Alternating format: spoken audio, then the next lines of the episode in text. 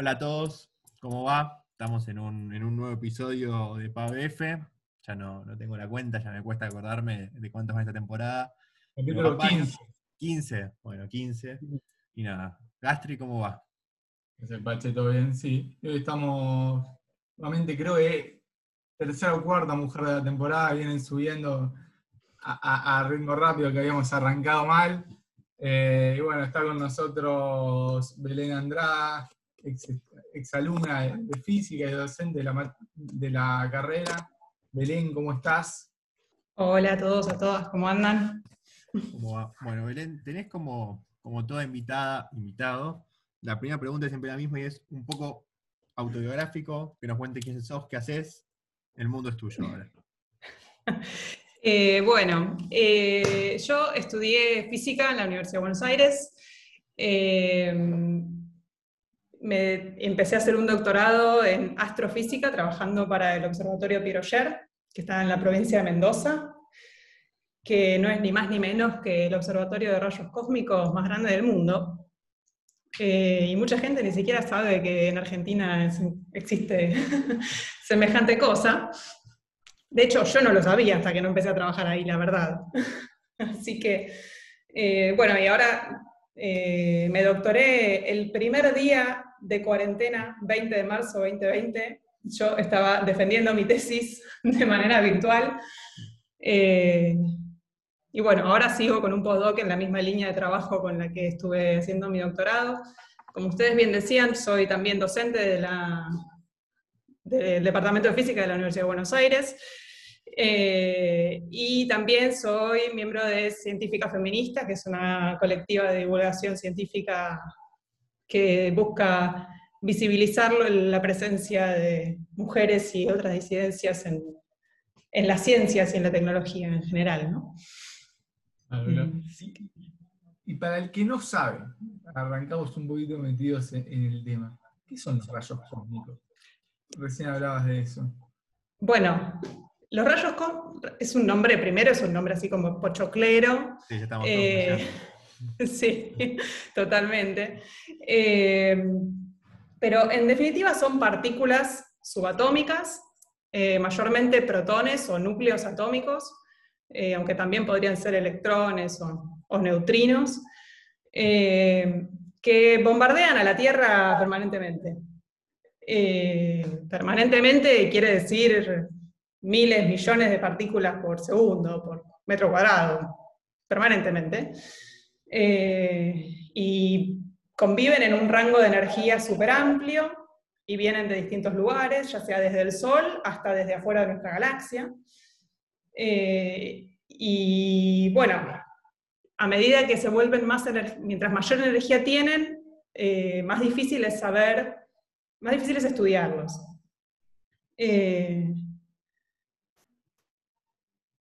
y son interesantes porque nos permiten hacer astrofísica, que es básicamente intentar entender un pedacito más de universo.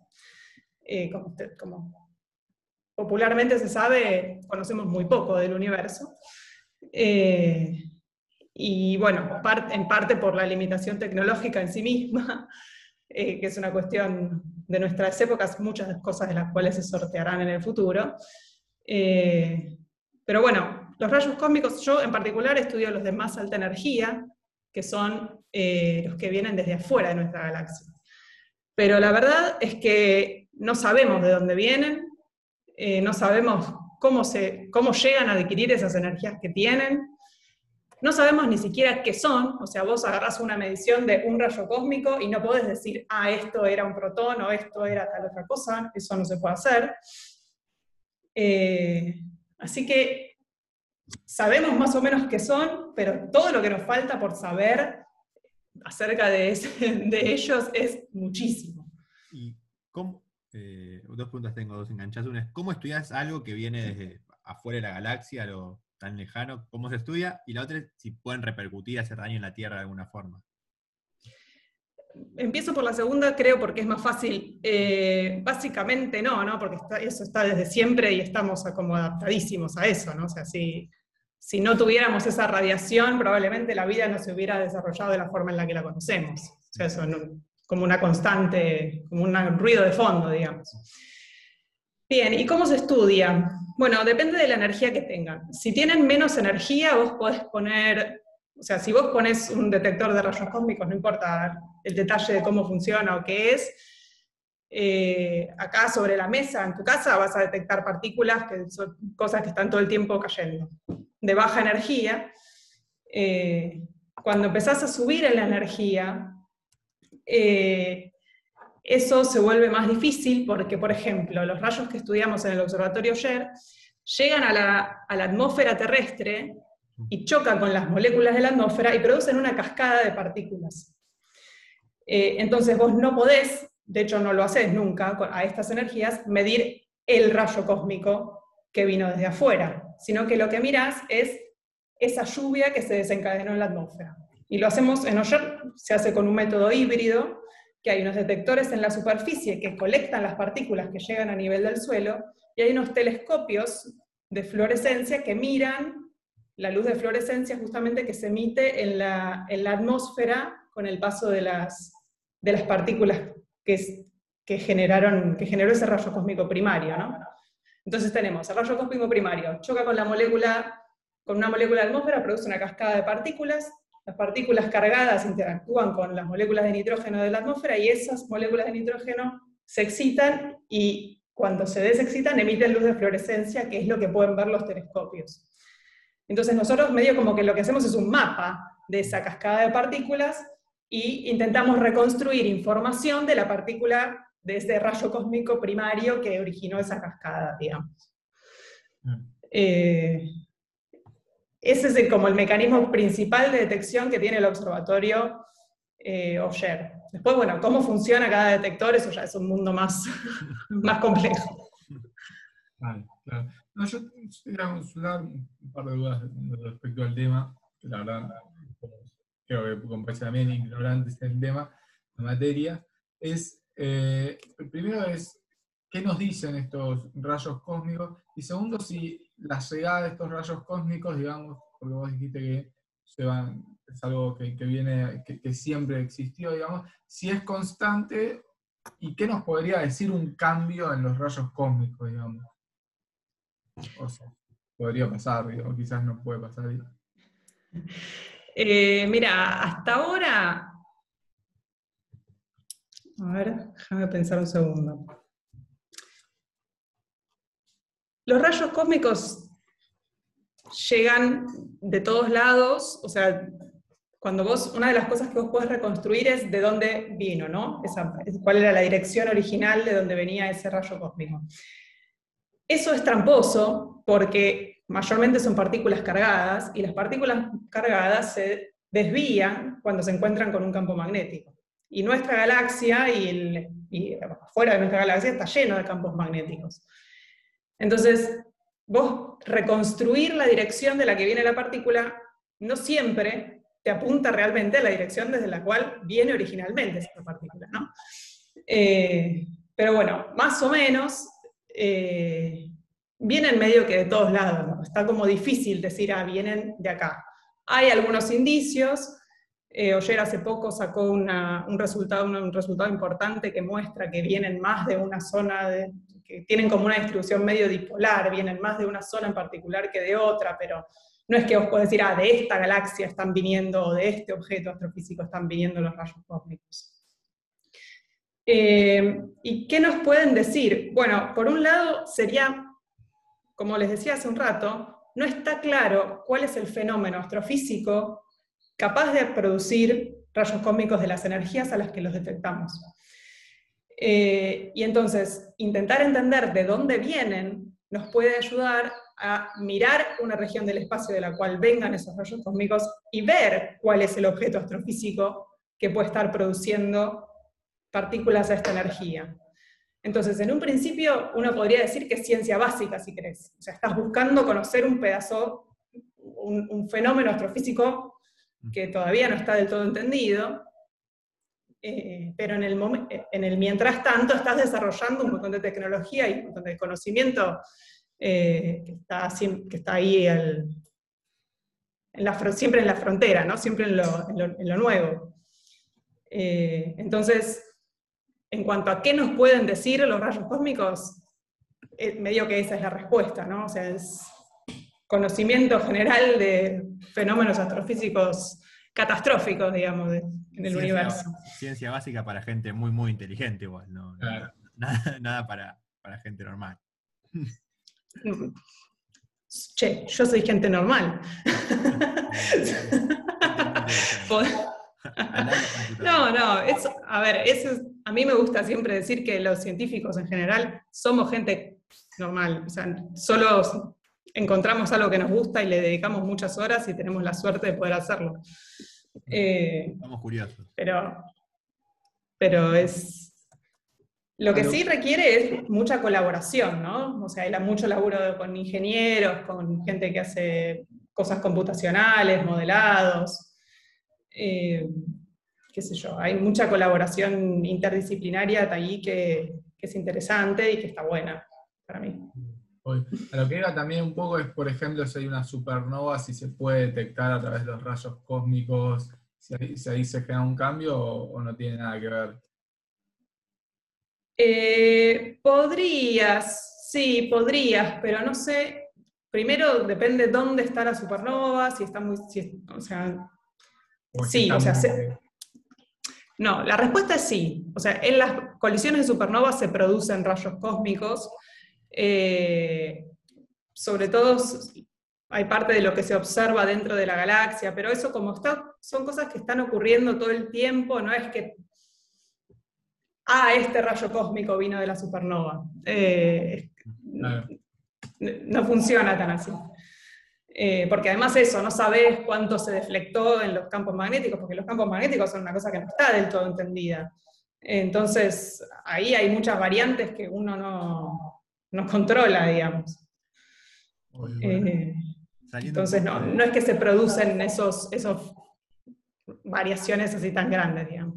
Sí se busca, por ejemplo, los rayos cósmicos podrían ser, eh, se busca coincidencia con fenómenos de ondas gravitacionales y ese tipo de cosas, hasta ahora no se ha encontrado. Eh, eso, o sea, como que es difícil esa parte, digamos, lograr identificar de en qué momento se produjo este rayo cósmico y de dónde viene. Exactamente. saliendo un poco de los rayos cósmicos y yendo capaz a otro tema, es más, más tranquilo. ¿Qué, tanto sabemos del universo y cuánto nos falta saber del universo? No sabemos nada. No sabemos nada. la, materia que, conocemos nosotros, las cosas que vemos y que tocamos y que podemos, con las que podemos trabajar, componen el 5% del universo más o menos. Eh, Ahora, ¿cómo llegamos a ese número? Ya no me preguntes mucho porque es pregunta para alguien que hace cosmología. Eh, pero, o sea, lo que nosotros vemos y la materia que conocemos es el 5% del universo. 5. Nada. Eh, así que todo, es, todo lo demás se divide en lo que, en lo que tan pochocleramente también, que si ahí es lo que hacemos los físicos es ponerle nombres pochocleros a las cosas, es la materia oscura y la energía oscura. Que sabemos que están ahí porque las predicciones de las teorías, como la, teoría de, la relatividad general y ese tipo de cosas, eh, predicen comportamientos que no son los que observamos. ¿no? Eh, no siempre se condicen con las cosas que observamos. Eh, entonces ahí se deduce que hay otro tipo de materia o de energía involucrada en los procesos astrofísicos que no tiene nada que ver con lo que nosotros conocemos y podemos modelar hasta el día de hoy. Y, eh, este 5% que vos decís que conocemos del universo, ¿es un número que, está en aumento considerable o está bastante estancado y es difícil saber más del universo desde nuestro lugar? Pasa que ese 5% no tiene que ver necesariamente, un poco sí, pero no es, que, no es que necesariamente tiene que ver con una limitación tecnológica. En principio hay un salto conceptual del tipo de materia con la que estás trabajando. Eh, seguro que es una limitación, o sea, seguro que en el futuro vamos a saber más. Eh, y hay un montón de, de líneas experimentales con las que se está trabajando al día de hoy para intentar conocer un poco más eh, sobre eso. O sea, todos los experimentos que tienen que ver con materia oscura, eh, laboratorios subterráneos, ese tipo de cosas tienen que, están intentando entender qué tipo de partículas son las de materia oscura y qué sé yo, pero no, no está, no es como que, ah, ya casi, ya casi lo tenemos. Me parece que todavía falta un poco. Eh, y sí, mira, no me animaría a hacer una predicción de cuándo. Capaz que pasado mañana anuncian que el nuevo premio Nobel por la detección de la primera partícula de materia oscura. Eh, porque esas cosas además se mantienen siempre, viste, medio como en secreto hasta que, hasta que se, que se revelan a la comunidad. ¿Por qué laboratorios subterráneos? ¿Por alguna razón especial? ¿Se usan subterráneos? Se usan laboratorios subterráneos mm, sobre todo para este tipo de experimentos porque los rayos cósmicos son un problema para ellos. Eh, los rayos cósmicos están permeando, bombardeando la superficie de la Tierra permanentemente y entonces hacen que haya ciertas, ciertos procesos que por ahí son, eh, ocurren poco, o, eh, ahí no me sale la palabra, como sí, de baja probabilidad, no se vean en el ruido del, generado por los rayos cósmicos. Entonces lo que hacen es irse dos kilómetros bajo tierra, por ejemplo, para que la roca filtre un montón de, esas, de esos rayos cósmicos, sobre todo los de más baja energía, eh, va, pero mientras más abajo te vas en la Tierra, más filtrás, y que entonces lo que llegue hasta abajo sean las partículas que pueden llegar hasta ahí abajo sin haber interactuado con nada, como los neutrinos y teóricamente las partículas de materia oscura. Eh, eso, para, no sé, para mí es un flashazo, está buenísimo. ¿Cómo, o sea, ¿Qué tipo de experimentación, de investigación ahí? Tipo, ¿Es teórico? ¿Hay práctica? ¿Cómo consiguen muestras? Que, sea... Mira, yo no soy una experta en materia oscura ni a palos. Eh, puedo eventualmente ponerlos en contacto con alguien. Eh, pero, digamos, hay, hay diferentes tipos de experimentos que principalmente requieren estar bien aislados de, toda radiación de fondo. Eh, no sé, ahora el que los que se me vienen a la mente consisten en tener alguna masa muy grande y, medio que cruzar los dedos para que una partícula de materia oscura interactúe con eso que vos construiste. Es una cosa así. Eh, yo lo estoy diciendo muy mal. Probablemente todas las personas a las que fui a aprender, de, las que fui a aprender sobre materia oscura en este momento, están diciendo, no, mirá lo que dijo. Eh, pero, pero eso, o sea, es importante.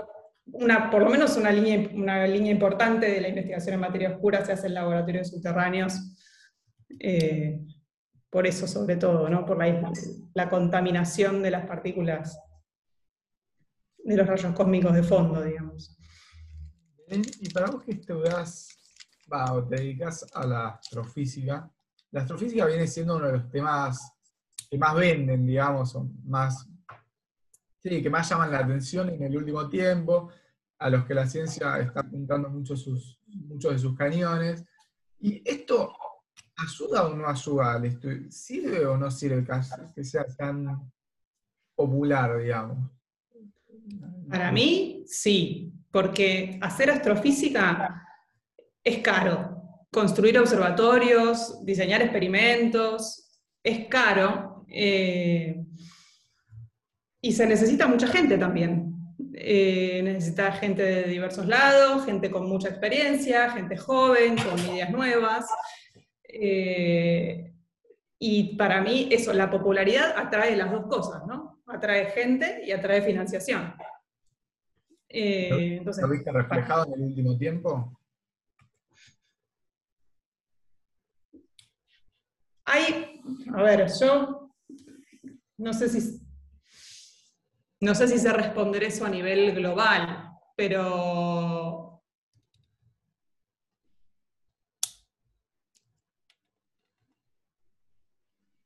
no sé si sé responder esa, esa pregunta. Eh, qué sé yo, o sea, no sé, yo en el, el, instituto en el que yo trabajo hay cada vez más experimentos que tienen que ver con, con la astrofísica y en general no hay problemas de financiación en ese sentido. O sea, sí, vivimos en la Argentina, ¿no? Eso siempre tiene sus, tiene sus idas y vueltas.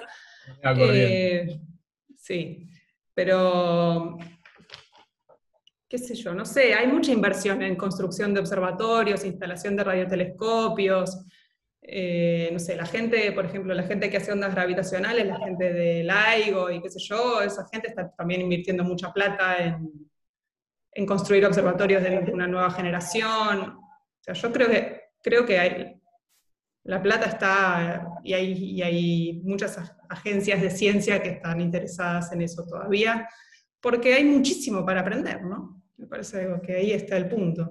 ¿Y vos en, en tus cursos ves cada vez más alumnos? yo no doy solo astrofísica. Ah. o sea, astrofísica es una materia de la licenciatura en física, es una materia optativa de la licenciatura en física, mm. que se da cada dos años o tres. Eh, yo la di, la dicté las últimas dos veces que se dio. La cantidad de alumnos es más o menos la misma. De curioso, ¿cuántos son? Eh, y cerca de unos 30, más o menos. Bastante. Y cuando yo la cursé, o sea, las últimas tres veces que se dictó la materia, yo estuve ahí, ya sea como la primera vez como estudiante y la segunda, las otras dos veces como docente. Eh, y éramos más o menos esa gente, 30, 40 como mucho, entre por ahí hay gente que va de oyente y ese tipo de cosas. Eh, pero no sé, habría que ver si hay, si aumenta, lo que sí ha aumentado en los últimos años, va desde que yo empecé la facultad, hace ya muchos años, eh, es la cantidad de inscritos en física en general.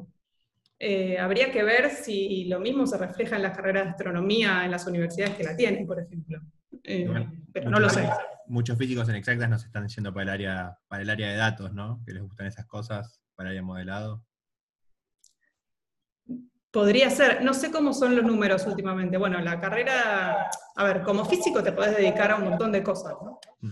Eh, una de las cuales es astrofísica y podría ser cualquier otra cosa, ciencia de datos, ciencia de materiales, finanzas, cualquier cosa, pues, básicamente. Uno lo que aprende en física es a resolver problemas eh, y a sentarse a pensar, y entonces eso lo puedes aplicar casi a cualquier, casi cualquier cosa que se te ocurra.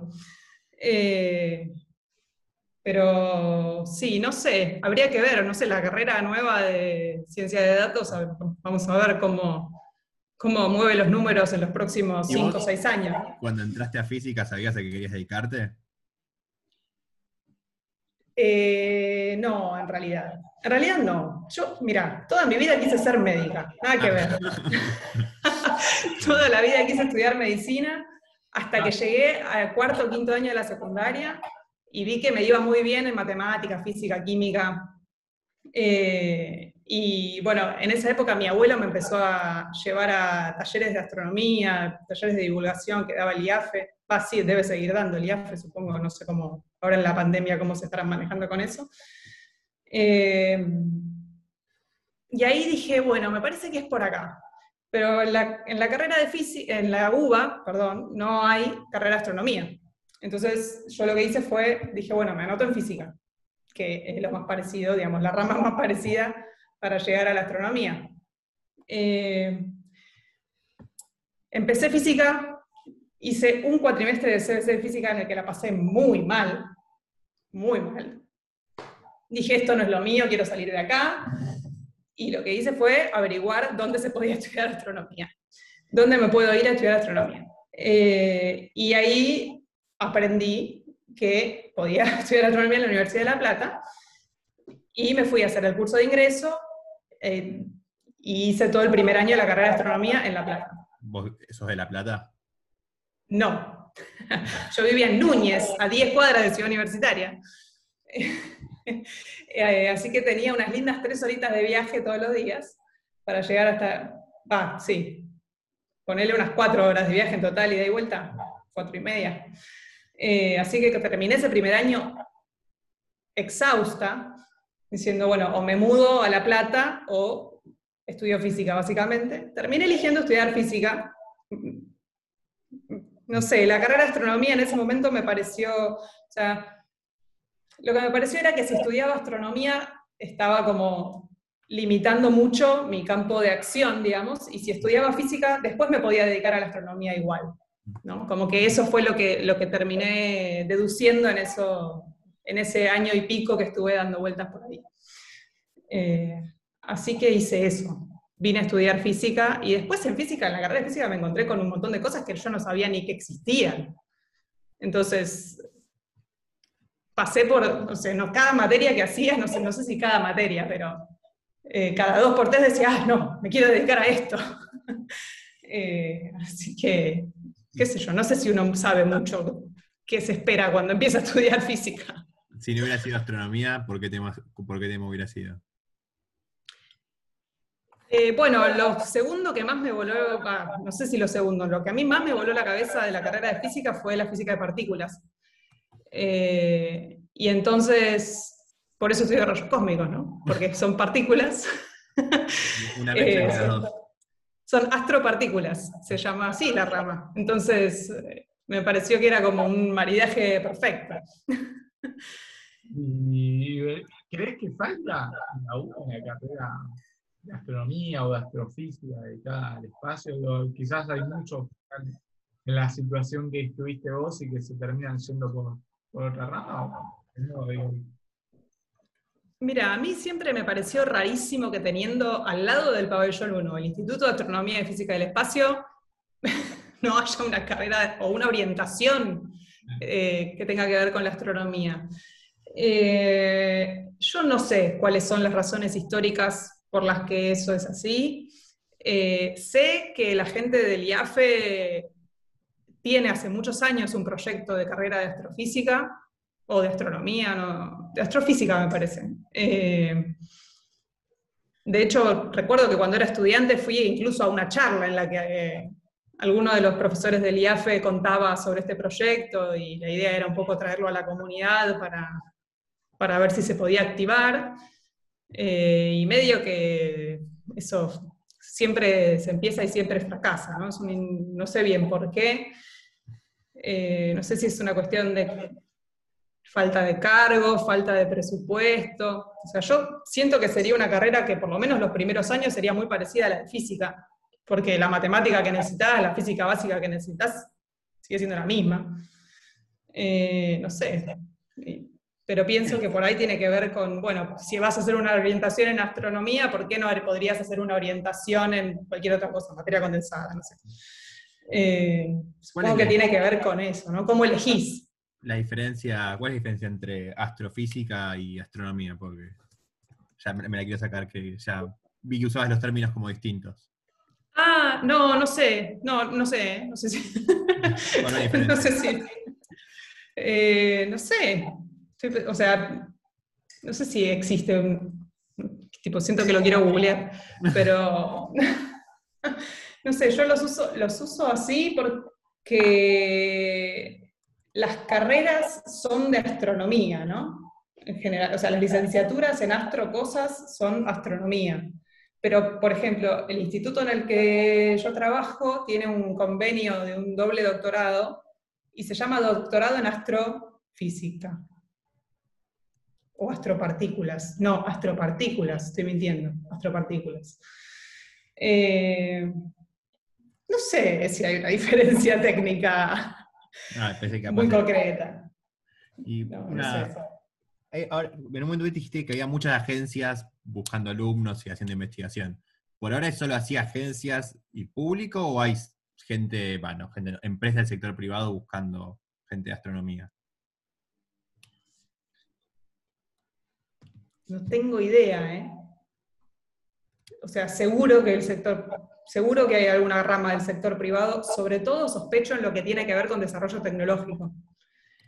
Eh, pero no sé mucho del ámbito privado y, y, las cosas astro en general, la verdad.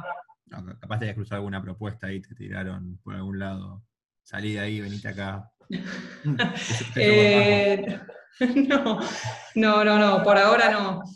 O sea, sé que, o sea, hay muchas, ahora hay, qué sé yo, hay empresas que hacen cosas con satélites, ¿no? enviar satélites a orbitar la, la Tierra y qué sé yo, pero, pero eso- es estuvimos hablando con uno de ellos hace poco, con los de satélite. Claro, exacto.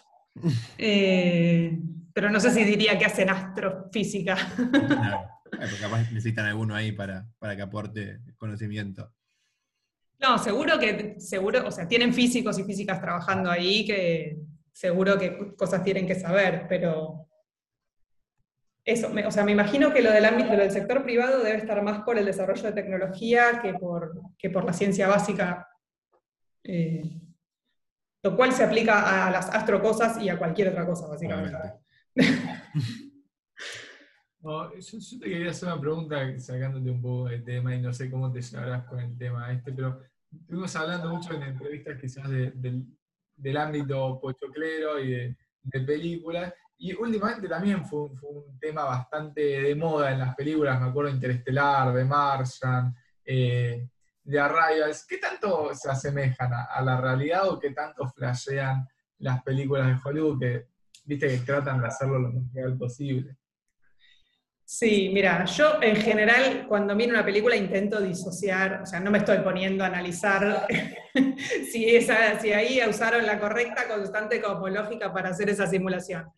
Eh, lo que sí me parece es que últimamente hay, o sea, lo que sí se ve es un mayor asesoramiento, ¿no? Por parte de los estudios eh, productores, digamos, eh, con gente de área.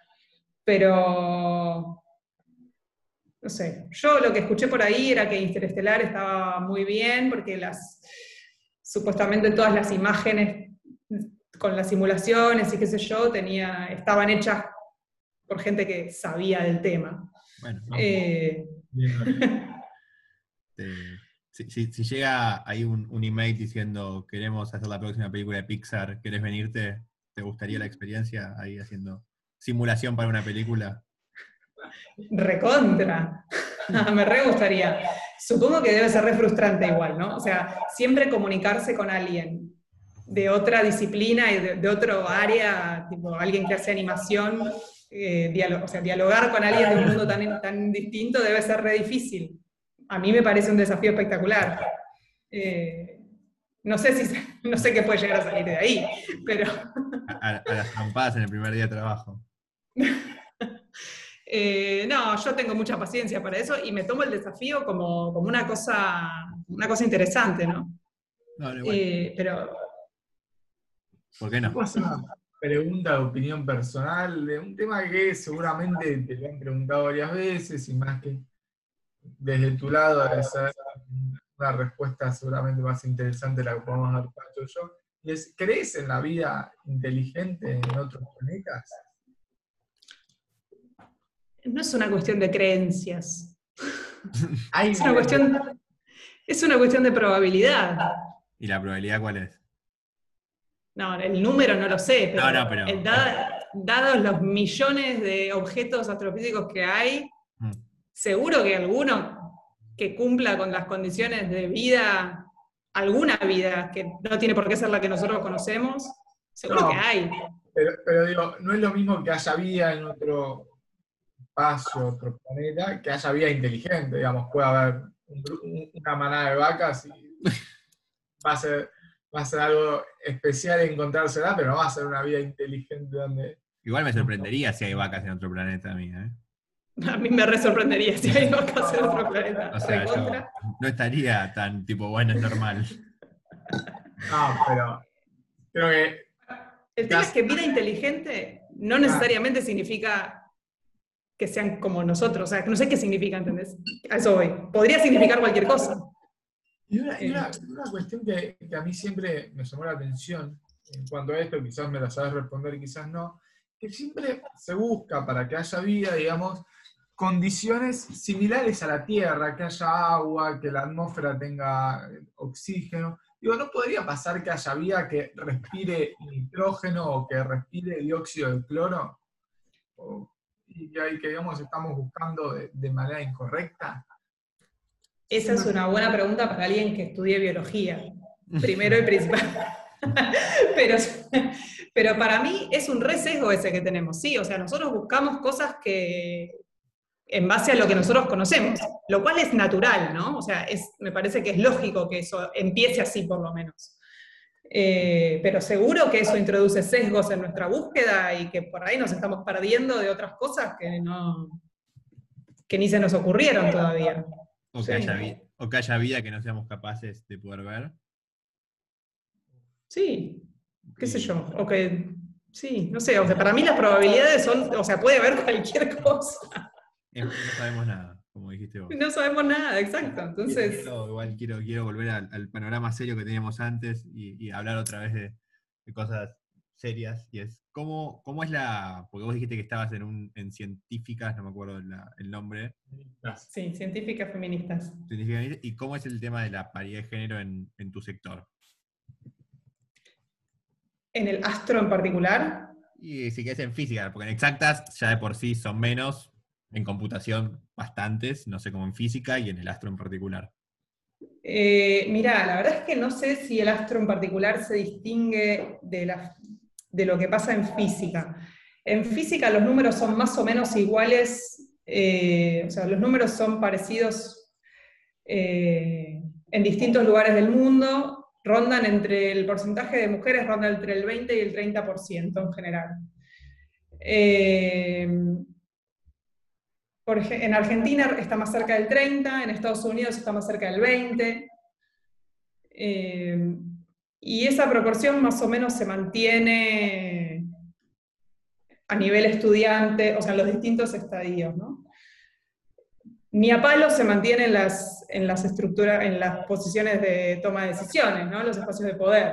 Ahí no te sé decir, el, no, no tengo un número en este momento, eh, pero ahí, como en, todos, como en todas las disciplinas, la proporción se achica muchísimo.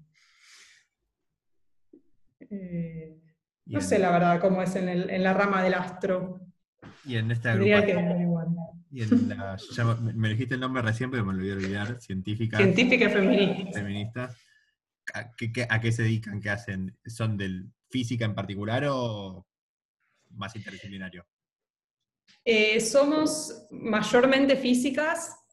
Eh, tenemos una compañera que hace cosas de oceanografía, es oceanógrafa. Eh, tenemos una compañera que estudia ciencias políticas también. pero nuestro objetivo va, mucho más allá de la física y de, una disciplina en particular, ¿no? O sea, lo que nosotras buscamos es visibilizar, porque muchas veces es lo que no, es lo que falta, o sea, uno piensa que no hay tantas mujeres haciendo ciencia y no, mentira.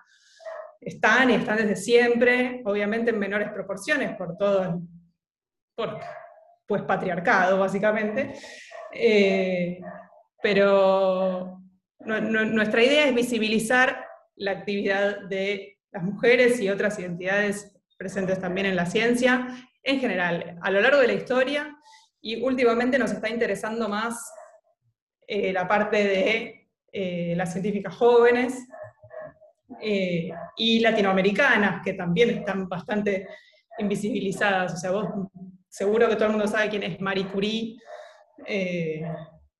pero bueno, más allá de las grandes históricas y europeas o estadounidenses, ahora estamos intentando enfocarnos un poco más en lo que pasa en la ciencia latinoamericana y, y vigente, ¿no? Gente que esté haciendo ciencia ahora. ¿Y, por qué crees que, se da, más en el ámbito estudiantil, te pregunto, eh, que haya una diferencia tan grande de género en el ámbito científico? Bueno, para mí es una cuestión cultural, ¿no? O sea, desde, desde cómo somos criadas cuando somos pequeños, eh,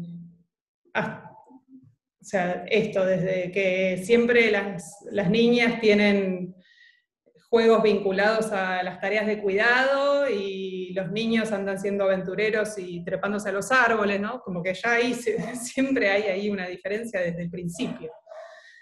Eh, es una cuestión entramadísima en la, en la cultura. arreglar de raíz desde muy chicos. Sí, totalmente, totalmente. Y después a lo largo de los años, esas cosas se van reforzando, ¿no? Mal que mal, eh, no sé, yo tengo una amiga que quería estudiar ingeniería y en su casa le decían, pero no, ahí está lleno de varones, eso no, no es para vos. Eh, y terminó estudiando física. Ah, lleno de mujeres. Pero bueno, claro. Pero bueno, seguro que en física hay más mujeres que en ingeniería. Seguramente.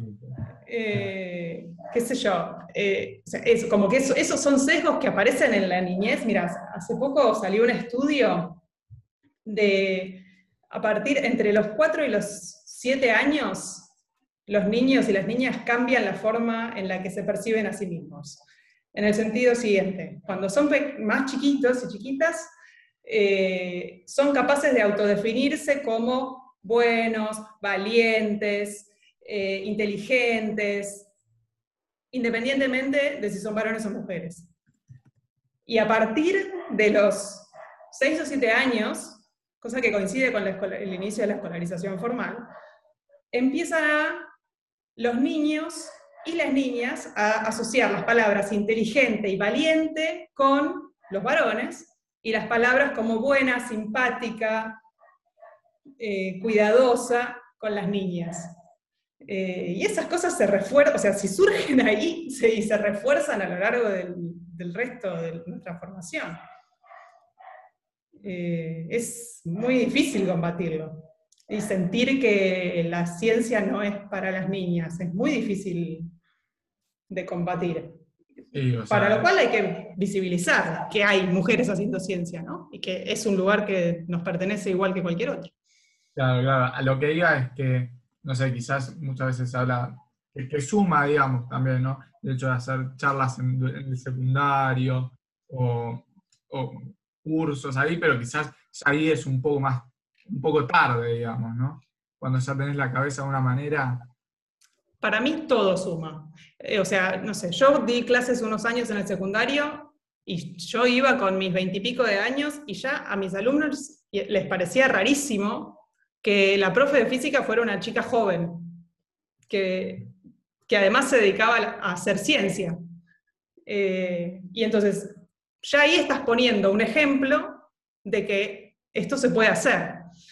Entonces, no es que no sirve, seguro, o sea, para mí hay que hacerlo todo, hay que apuntar a todas las, todo el, el mayor campo de acción que puedas, que puedas concebir, mandale. ¿Alguna vez sentiste que el sistema científico, por ser mujer, te puso alguna traba de más que a un hombre? Mira, personalmente, en ese, o sea, alguna situación así, personalmente no, pero sí, sí, sí veo, o sea, sí no identifico ciertos patrones. Eh, sea, sí he escuchado docentes decir que no, eso a las chicas, por ejemplo, en un laboratorio, no, bueno, pero son chicas, no les pongas, tipo, no- como no les exijas tanto. Ese ese tipo de cosas sí las he escuchado, incluso de docentes mujeres.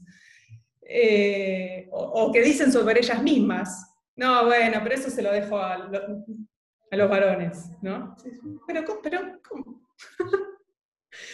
Eh, qué sé yo, también, no sé, el tema de la, maternidad introduce una desigualdad bastante grande, porque es, o sea, inevitablemente la- las mujeres cuando son madres disminuyen un poco su, producción, aunque sea en el periodo de licencia y, los primeros meses de la maternidad. Eh, y eso ya les introduce, por ejemplo, una diferencia o sea, se vuelven menos competitivas en términos de su... Por supuesto estoy hablando de generalidades, ¿no? Siempre hay excepciones. Eh, se vuelven menos competitivos sus currículums porque tienen menos meses de producción eh, y después compiten de la misma forma con, con sus colegas que no tuvieron no, que pasar por esa situación.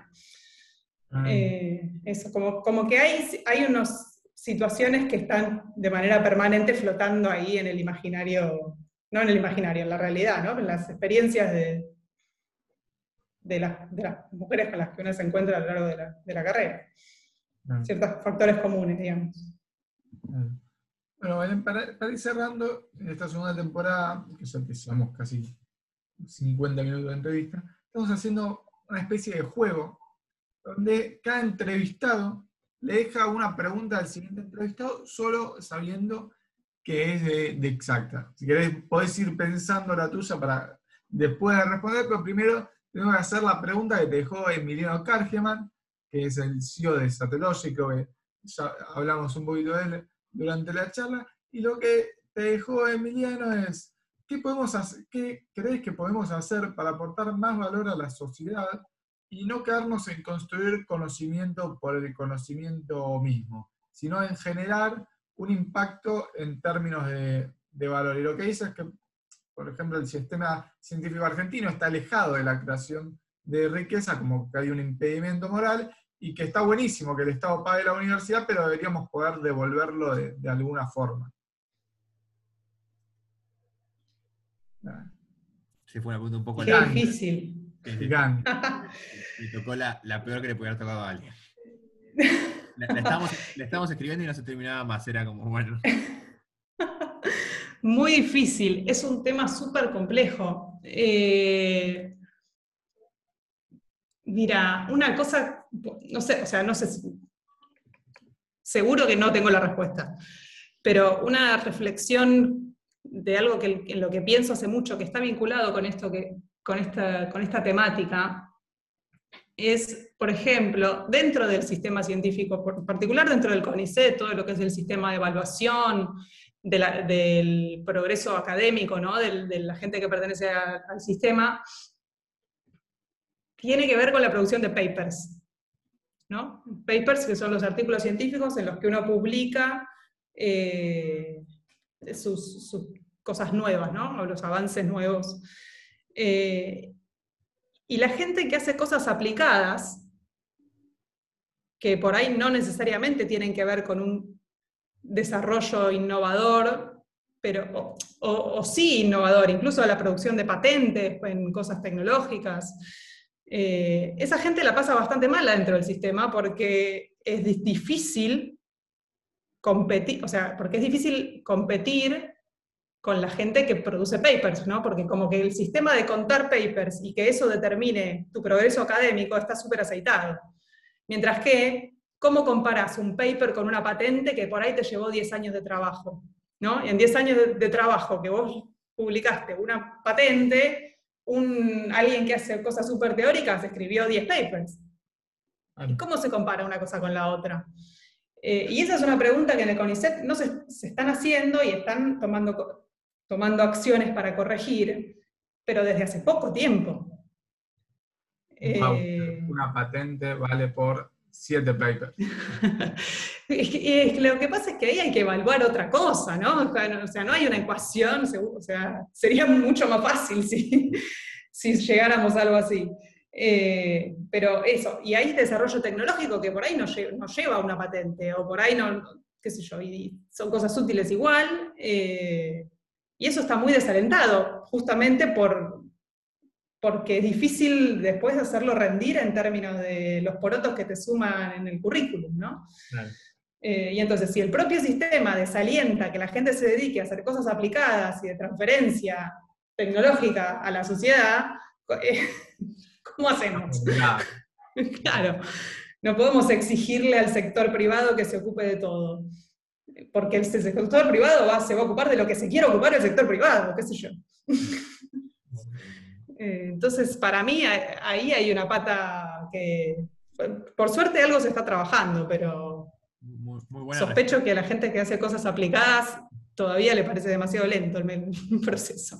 Muy buena respuesta y la verdad no, no sabía nada del tema, así que está buena porque... Supiste gambetear una pregunta complicada eh, que te La verdad que sí, muy difícil, ¿eh? Es que es un tema muy, muy complejo. No creo que nadie tenga la respuesta. Le podríamos preguntar a la gente del Ministerio de Ciencia a ver qué opina. Estuvimos con, el ex ministro, con Lino Barañado. Hay que ver si podemos traer el actual. Eh, así que bueno, ahora esta es la parte que va más fea, cuando te toca a vos dejarte una pregunta del próximo, sabiendo que es exacta. Claro, no sabemos nada no, nosotros de la persona. No sabemos quién es nosotros. Exacta. Ah, ustedes tampoco saben. Eh, bueno, a ver, una cosa de por ahí que, que por ahí me quedé con ganas de charlar un poco con ustedes, la dejo para, para la persona que sigue, que es cuál es su vínculo con... Bueno, pasa que si es alguien de computación, bueno, tipo asterisco para alguien que no sea de computación, que es cuál es su vínculo con la programación, tanto eh, desde su formación como en la aplicación en la disciplina, ¿no? Porque ese es un tema que en física siempre es, genera, genera, prende algunas alarmas, es algo que nosotros... ¿Cómo? ¿Sabes programar? Tuve que aprender, sí, tuve que aprender. No lo aprendí en la carrera, mm. lo aprendí a los golpes cuando empecé a laburar. Mm. Y ahora, eh. antes de irte, porque está buena la, última pregunta, nunca hacemos esto de hacer una final, pero bueno, ¿para vos es importante que enseñen a programar en la carrera de física, ya que estamos? Se enseña a programar en la carrera de física aplicado a cosas de física. No hay una materia de programación formal. Tampoco sé si es necesaria en ese sentido, porque no somos, no pretendemos ser o sea, si, me vas a pedir que además de una licenciatura en física te haga una licenciatura en computación, pues no, yo quiero saber física, no computación. Eh, pero, pero me parece que le falta un poco de marco formal eh, a nuestra carrera. Igual se, han estado haciendo cosas los últimos años. O sea, la carrera que yo cursé desde el 2009 al 2015 ya no es la misma que la que están cursando los alumnos y alumnas hoy en día. Eh, así que me parece que un poco ha mejorado la cosa y que va por buen camino. Vamos a ver si le dan una materia como la gente a la programación en algún futuro cercano. Muchas gracias por venir, la verdad. 10 puntos. Bueno, un placer haber estado acá también.